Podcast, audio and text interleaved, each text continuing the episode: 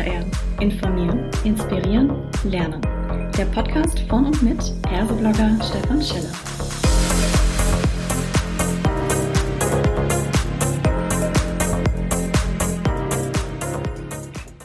Hallo und herzlich willkommen zu einer weiteren Ausgabe des HR-Podcasts Klartext HR mit Persoblogger Stefan Scheller. Heute habe ich mir die Susanne Ringen mit ans Mikrofon geholt und wir sprechen über ein spannendes Thema, das ganz gut in den Zeitgeist passt. Und zwar geht es um Remote-Only-Unternehmen, wenn alle irgendwo arbeiten. Hallo Susanne, freut mich, dass du da bist. Hallo, ich freue mich auch, dass ich dabei sein darf. Vielleicht stellst du dich selber erstmal vor und sagst dann auch gleich ein bisschen was zu eurem Unternehmen, das den spannenden Namen Kellerkinder hat. Gerne.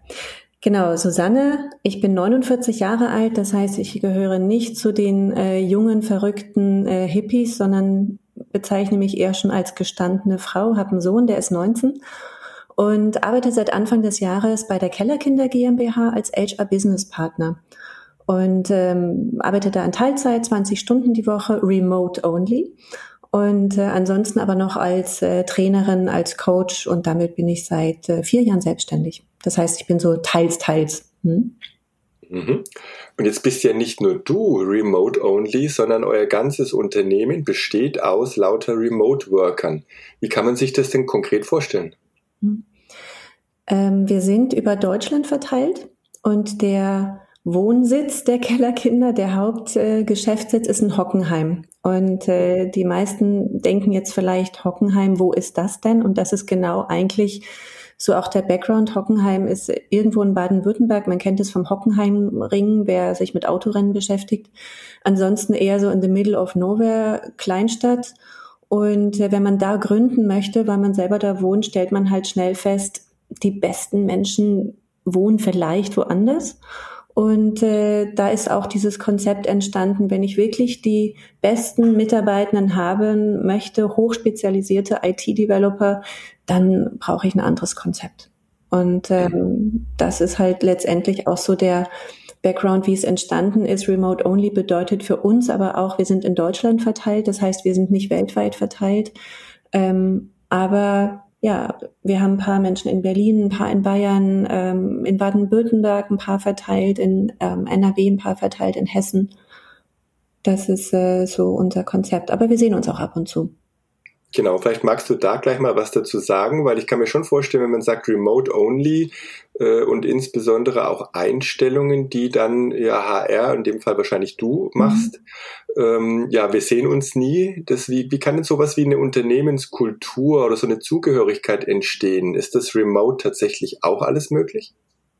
Wir haben jetzt gerade vor vier Wochen zwei neue äh, Menschen in unser Kellerkinderteam aufgenommen und wir hatten jetzt gerade unser erstes 30-Tage-Gespräch, wo wir so ein bisschen Revue passieren lassen, wie war's und er meinte so, ich habe mich noch nie so schnell zugehörig gefühlt wie bei euch.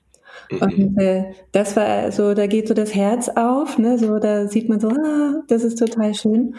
Und wir machen halt viel dafür. Wir machen mhm. viel für die Teambindung, wir machen viel für das für das Wir-Gefühl. Wir fühlen uns als Team. Und ne, das, das fängt so an, wir haben alle unsere Tassen zu Hause, wir haben unsere Stifte zu Hause, wir haben äh, T-Shirts, wir haben Hoodies. Ne, also wir pushen das auch schon, aber wir haben auch interne Formate, wo wir uns kennenlernen, wo wir uns austauschen. Und ähm, es ist diese Offenheit füreinander, diese Neugier füreinander. Ich will dich wirklich als Mensch kennenlernen. Du bist nicht nur ein Kollege, du bist mir wichtig. Und das zieht mhm. sich so ähm, durch alles durch. Ne? Und ähm, ja, da entstehen auch witzige Momente. Wir teilen Urlaubsbilder, wir teilen Hundebilder. Ähm, und ich glaube, das ist so total wichtig, ähm, da mehr Wert drauf zu legen, wenn man schon remote arbeitet. Mhm.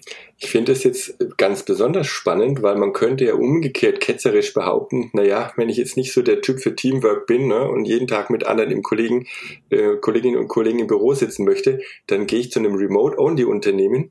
Jetzt hast du aber genau das Gegenteil geschildert, ne, dass ihr sehr, sehr stark Wert auf dieses menschliche Miteinander legt. Das finde ich schon unheimlich spannend, diese Aussage. Wir achten da auch sehr drauf und wir achten da tatsächlich im Einstellungsprozess auch drauf. Das ist natürlich so eine eine äh, meiner Hauptaufgaben zu gucken, wie ist der Mensch sozial integriert.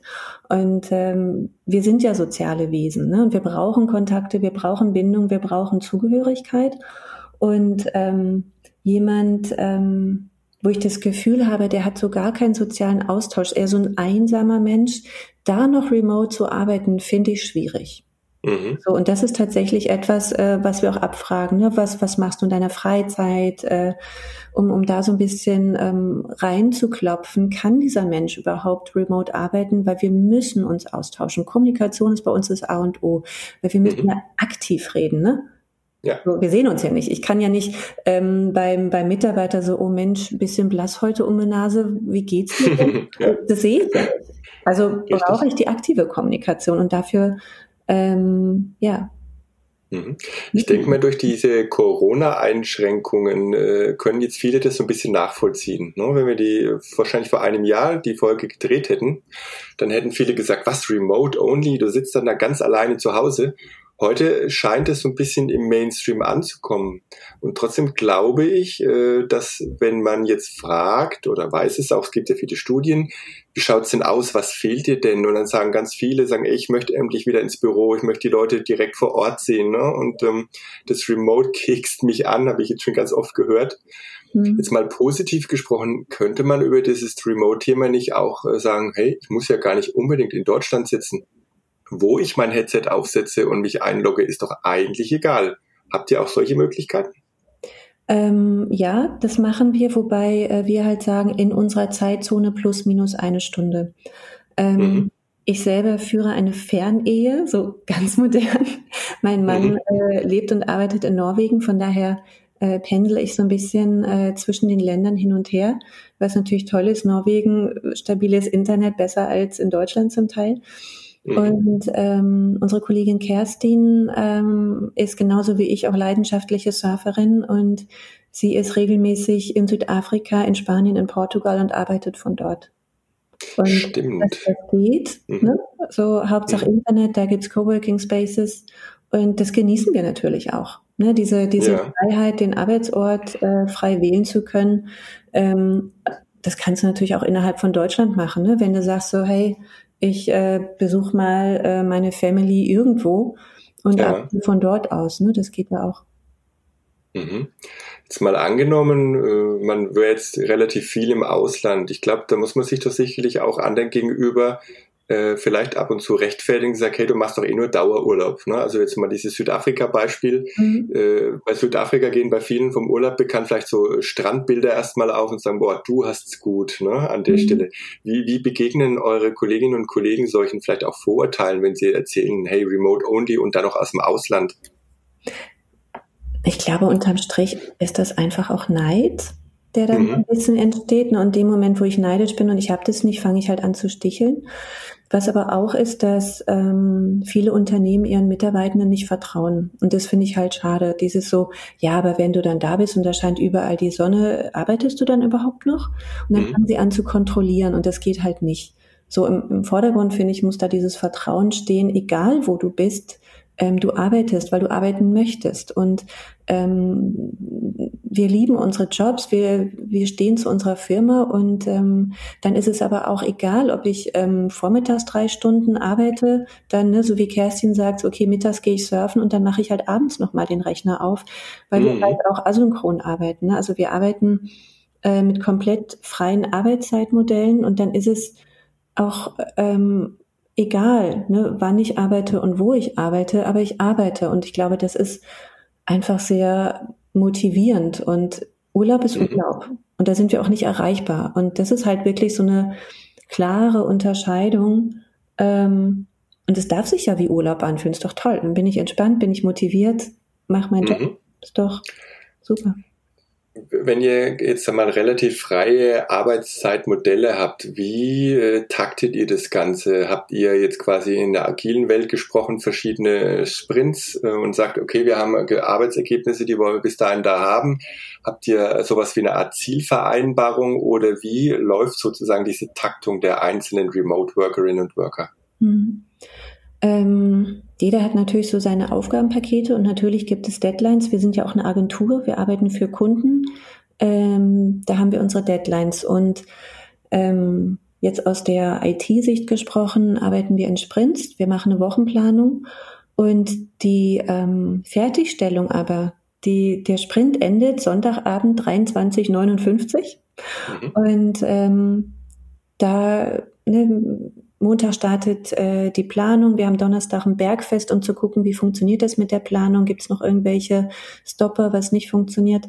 Ähm, aber wann ich dann tatsächlich an irgendwelchen Tickets arbeite, solange ich weiß, ich brauche keine Unterstützung, mache ich das halt irgendwann. Ne? Und mhm. es ist so schön familienfreundlich, ähm, wenn die Kiddies in der Kita, in der Schule sind oder abends im Bett, dann kann ich das halt nochmal machen. Wichtig ist halt nur zu wissen, wenn ich Unterstützung brauche, dann muss ich schon gucken, entweder die Fragen vorab geklärt zu haben ähm, oder halt das zu Zeiten zu machen, wo die anderen üblicherweise auch präsent sind. Weil Dinge hm. fertig zu bekommen, weil so, nur über 22 Uhr, ich habe keinen mehr erreicht, das geht halt nicht. Und das braucht so eine sehr, sehr hohe Eigenverantwortung an der Stelle auch. Und wenn das nicht geht, dann geht's nicht. Ne? Finde ich unglaublich interessant mit meinem Blick auf Unternehmen, die beispielsweise einen Betriebsrat haben oder auch äh, darauf bezogen, wenn man jetzt überlegt, die Zeitaufschreibung soll jetzt ja eher auch bei Remote-Arbeit wieder in Richtung Vollzeitaufschreibung kommen und der Arbeitgeber soll verpflichtet sein, äh, darüber zu wachen im Sinne von, ja, überlastet sich da auch niemand. Jetzt auf der anderen Seite siehst du vor allem natürlich ganz viele positive Aspekte. Wie kann das denn generell funktionieren, wenn der Arbeitgeber auf der einen Seite ja, vielleicht sagen wir rein rechtlich in Deutschland sitzt, äh, innerhalb der EU, damit möglicherweise Regelungen gelten, aber dann in Südafrika sich Kolleginnen und Kollegen einwählen. Äh, wie, glaube ich, wie funktioniert sowas? Habt ihr euch darüber schon Gedanken gemacht? Na, für uns gelten halt, gilt deutsches Arbeitsrecht. Ne? Wir haben deutsche Arbeitsverträge und ähm, bei uns ist es halt auch wichtig, den Wohnsitz in Deutschland zu haben, damit das deutsche Recht mhm. greifen kann. Das ist so ähm, das sind so die Restriktionen und wo viele denken so, ah, Remote Only cool, äh, ich wohne in Singapur. Mhm, mhm, genau. Das geht nicht. Damit haben wir uns noch nicht auseinandergesetzt. Und ähm, ich weiß, dass andere Unternehmen sich damit auseinandersetzen. Ich bin da auch im Austausch, um so zu hören, wie machen die das und was kommt da auf uns zu mhm. ähm, an der Stelle. Ich finde halt diese Fürsorgepflicht ähm, vom Arbeitgeber, gerade auch was Überlastung angeht, wahnsinnig wichtig.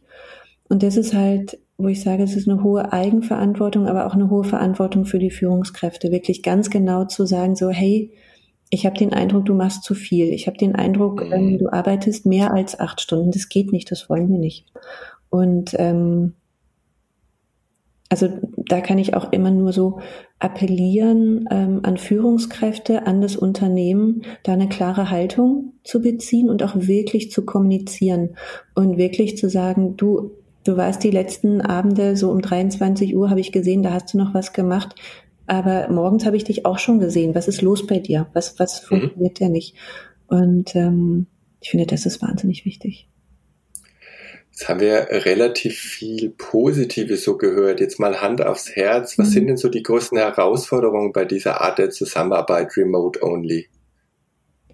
Ähm, also ich, ich persönlich ähm, habe die nicht. Äh, also mhm. ich, für mich ganz persönlich. Ähm, ich finde es ähm, schwierig, so im Einstellungsprozess manchmal Leuten so diesen rosa-romantischen Zahn zu ziehen. Ähm, was bedeutet das denn konkret und wie wir arbeiten und ähm, dass wir halt sehr, sehr klar sind, wir sind sehr strukturiert und ähm, das den Leuten nochmal klar zu machen, dass es ähm, wirklich Arbeit ist, ne? Mhm. wirklich Verantwortung ist. Und deswegen, das, das hört sich ja immer so toll an, oh, und dann übernehme ich Verantwortung. Ey, Verantwortung kann verdammt schwer sein und Verantwortung kann ähm, schwierig sein und eigenverantwortlich zu arbeiten, wo wirklich die Leute so gefühlt nach Lechzen, aber auf einmal hast du wirklich die Verantwortung. Ne? Und ja. ähm, da braucht's, ähm, ich sag mal, erwachsene Persönlichkeiten. Und das im, im Einstellungsprozess, im Recruiting-Prozess, der ja auch remote stattfindet, über Zoom rauszufinden, ähm, da muss man schon sehr genau hingucken auch. Ne? Über wie viele, ich weiß gar nicht, ob wir das am Anfang schon geklärt hatten, wie viele Kolleginnen und Kollegen sprechen wir bei den Kellerkindern?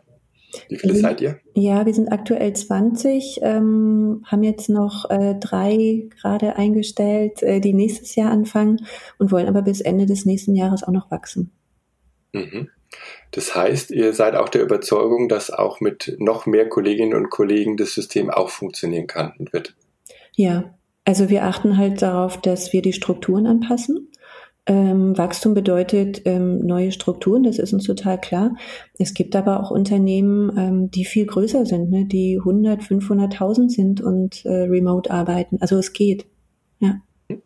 Sehr schön. Das ist doch eigentlich ein prima Abschluss schon. Wir sind tatsächlich über die 15 Minuten gerade drüber gegangen. Ich sage ganz herzlichen Dank, liebe Susanne, äh, für diese Einblicke in ein ganz, ganz spannendes Konzept. Sehr, sehr gerne. Hat Spaß gemacht.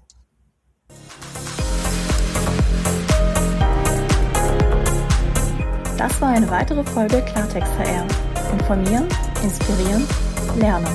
Der Podcast von und mit Perseblogger Stefan Scheller.